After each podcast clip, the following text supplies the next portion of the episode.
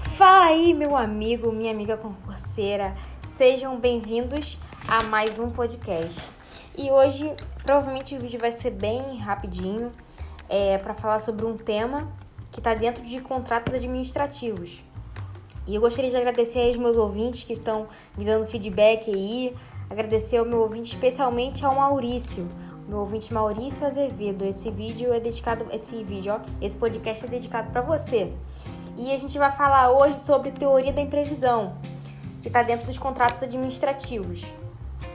E essa teoria, ela tem uma frase, né, que a gente fala em, em latim, que é rebus sic stantibus, que fala sobre a é, aquilo ali, o que está valendo durante, é no instante daquele, daquele contrato, né? Então vai ser basicamente aqui o, o aquele contrato ele vai valer, ele vai é, sofrer as consequências no instante que ele estiver que ele estiver é, sendo tendo sido fechado. Agora o que vier a ocorrer depois, o que for imprevisível de acordo com essa teoria, vai, vai causar aí, é, vai influenciar de certa maneira nesse contrato. E a gente tem aí quatro possibilidades, né, da, da, na nossa teoria da imprevisão, quatro possibilidades de interferir, de interferência no contrato. Então, primeiro, a primeira possibilidade, né, o primeiro caso é o caso fortuito ou força maior. É, no caso, isso vai ser uma, no caso, no caso fortuito, vai ser algo ligado à natureza, alguma coisa inesperada. É, isso agora é importante é algo inesperado, se for esperado é imprevisível e se for previsível é inevitável. Mas o, o mais interessante de, de, ficar ligado é a última parte, né? Que é algo imprevisível, mas se for previsível é algo inevitável. É, pensa em que? Natureza, tsunami, é, alguma tempestade, algum terremoto, alguma coisa assim. E, e no caso de força maior, vai ser alguma coisa, alguma situação de origem humana, tá? É, eu dei uma pesquisada para saber é, se a pandemia ela vai se encaixar no caso fortuito ou no caso de força maior. É, e, e, eu vi que existem algumas, algumas é, divergências, né? Nessa, no conceito de caso fortuito ou no caso de força maior. É, e a maioria, pelo que eu vi, assim, a maioria dos, da, dos doutrinadores, eles é, eles, eles seguem essa linha que eu acabei de falar, que é o que? Caso fortuito, ele é mais ligado às situações da natureza e força maior são situações de origem humana. É, então, a pandemia ela se enquadraria, segundo essa, essa linha da doutrina, em caso fortuito, né? Situação da natureza. É, e exemplo de caso fortuito ou força maior seria tanto a pandemia quanto o aumento do dólar, por exemplo. Algum aumento exorbitante, ou então é, algum aumento de imposto, né? Alguma situação assim, tá?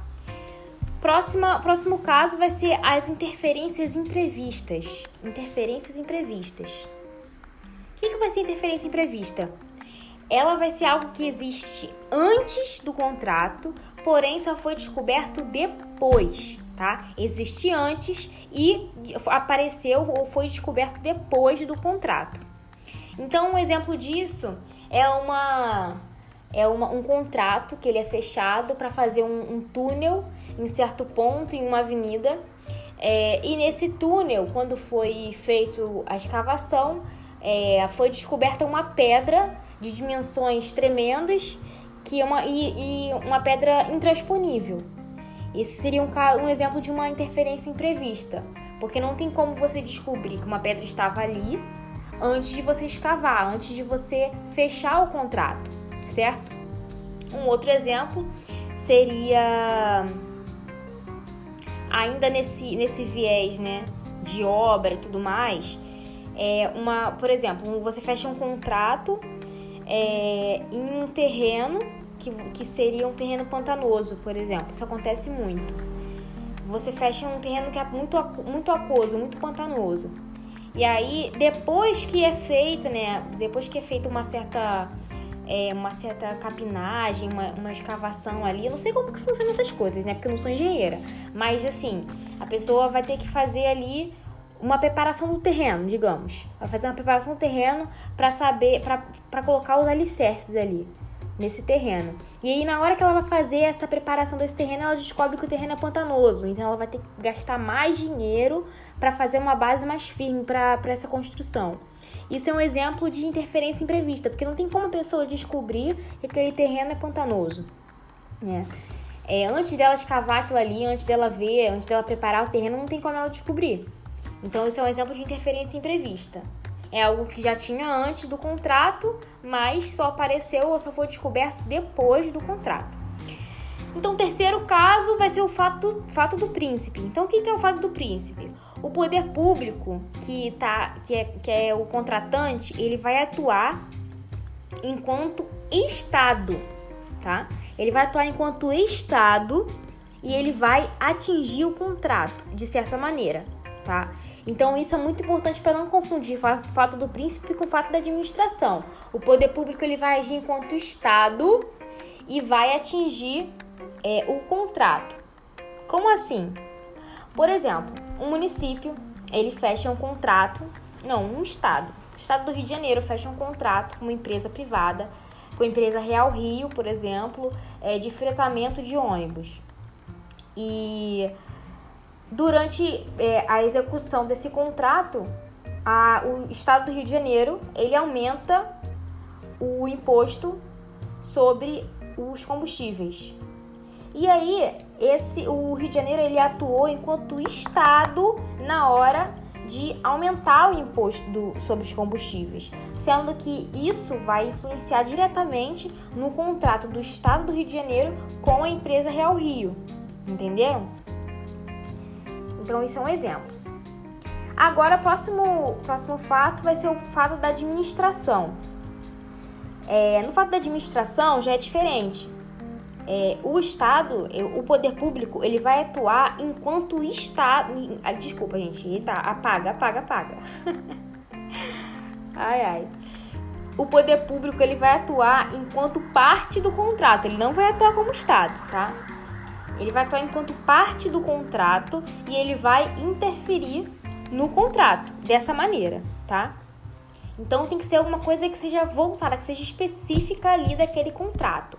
Por exemplo, teve um, um podcast anterior que eu falei sobre a desapropriação. Eu estava falando sobre os direitos fundamentais, eu acabei falando da desapropriação é, que tinha, que aconteceu aqui na minha cidade, que é, a, a prefeita tinha um projeto de fazer uma praça e ela fez a, a desapropriação dos moradores desse bairro, né, dessa região ribeirinha, para poder fazer é, a construção dessa praça. Vamos supor uma situação hipotética, né? Vamos pensar numa situação hipotética que essa prefeita, né, a prefeitura da, da cidade, ela ela fez, fechou um contrato com uma empresa privada, e isso provavelmente aconteceu, com uma, pra, pra uma empresa privada de, de obras para poder fazer a construção desse, desse parque, dessa praça.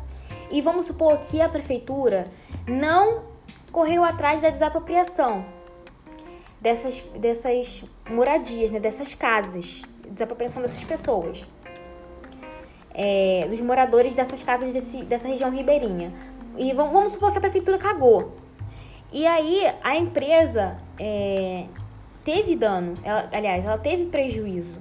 Né? Ela alugou maquinário, ela empregou os, os pedreiros, ela correu atrás de várias coisas para poder iniciar a, a construção dessa praça, sendo que a prefeitura cagou, não fez a parte dela.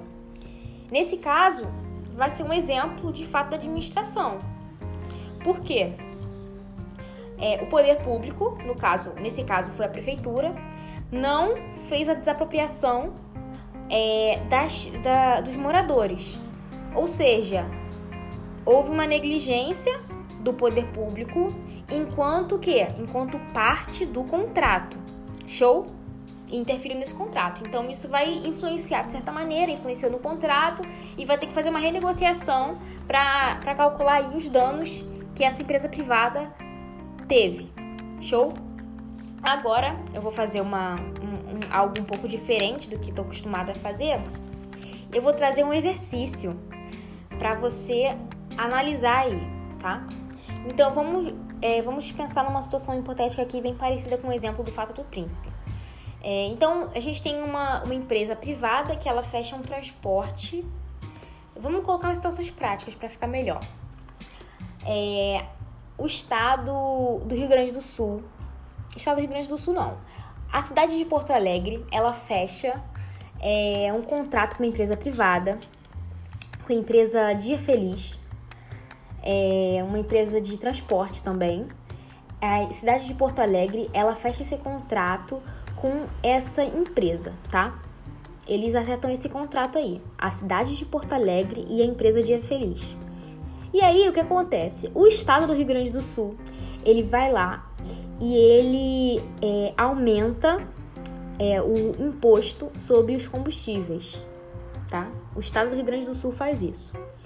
Então vamos lá, isso aí vai ser um exemplo de caso fortuito ou coisa maior, ou, ou força maior, coisa maior, caso fortuito ou força maior, interferência imprevista, fato do príncipe ou fato da administração. E aí? O que, que vai ser? Pensou? Acertou quem falou caso fortuito ou coisa maior. Por quê?